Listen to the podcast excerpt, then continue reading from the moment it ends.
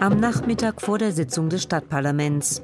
Die Gegner des neuen Stadtviertels wollen die Stadtverordneten auf dem Weg zur Abstimmung nochmal überzeugen. Einer der Gegner ist Landwirt Rolf Schlab vom Hof Erbenheim. Insgesamt 25 Bauern im Gebiet Ostfeld fürchten, am Ende enteignet zu werden. Weil wir unsere Meinung nicht sagen können, wir können nicht an den Planungen beteiligt werden.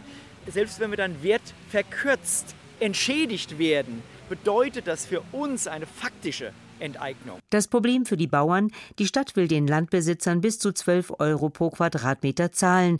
Nachdem das Gebiet aber Bauland ist, wird die Stadt schätzungsweise 1000 Euro pro Quadratmeter verlangen und damit unter anderem Infrastrukturmaßnahmen finanzieren.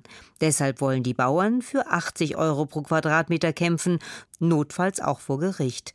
Die FDP im Stadtparlament stellt deswegen im Parlament den Antrag, die Entscheidung nochmal zu verschieben. Als sie damit keinen Erfolg hat, stimmt auch sie für die Stadtentwicklungsmaßnahme. Christian Diers, Fraktionsvorsitzender der FDP, sagt dazu: Die Entscheidung, die heute getroffen worden ist, ist ja für die Landeshauptstadt Wiesbaden nach allem trotzdem okay. Wir hätten uns halt einfach gewünscht, dass man nochmal mit den Eigentümern in den betroffenen Gebiet äh, spricht, um einfach mögliche Probleme, was zum Beispiel gerichtliche Verfahren anbelangt, aus dem Weg zu gehen und einen Konsens, einen breiten zu finden. Jetzt befürchtet der FDP-Fraktionschef nicht nur, dass Rechtsstreitigkeiten den ganzen Prozess verlängern, es könnte für die Stadt auch noch teurer werden werden. Der Wiesbadener Oberbürgermeister Gerd-Uwe Mende spricht während der Debatte davon, dass Zwangsverkauf und Enteignung nur eine Ultima Ratio seien.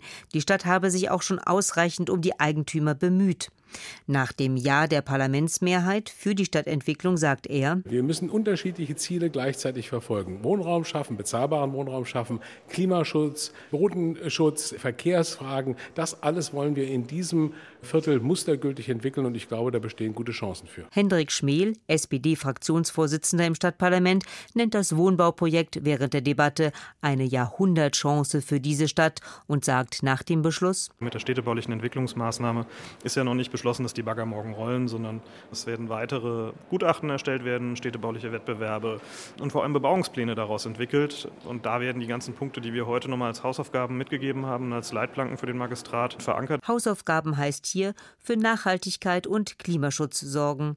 Sie wurden erst vor einigen Tagen in die Beschlussvorlage aufgenommen. Eine wichtige Voraussetzung dafür, dass auch ein Großteil der Grünen dem Projekt zustimmt, so Dorothee Andes Müller aus der Fraktion der Grünen. Ich denke, das ist eine sehr gute Basis, um darauf aufzubauen und zu sagen, das steht beschlossen in der Sitzungsvorlage und das ist viel besser, wenn man das in so breiter Form hat und so zahlreich. Weiterhin ablehnend bleiben die AfD sowie die Linken und Piraten. In der Debatte im Stadtparlament zweifeln letztere einen sozialen Wohnungsbau im Ostfeld an, befürchten negative Folgen fürs Klima sowie steigende Kosten. Ihr Fraktionsvorsitzender Hartmut Bohrer sagt, alle diese Dinge werden jetzt noch uns weiterhin beschäftigen.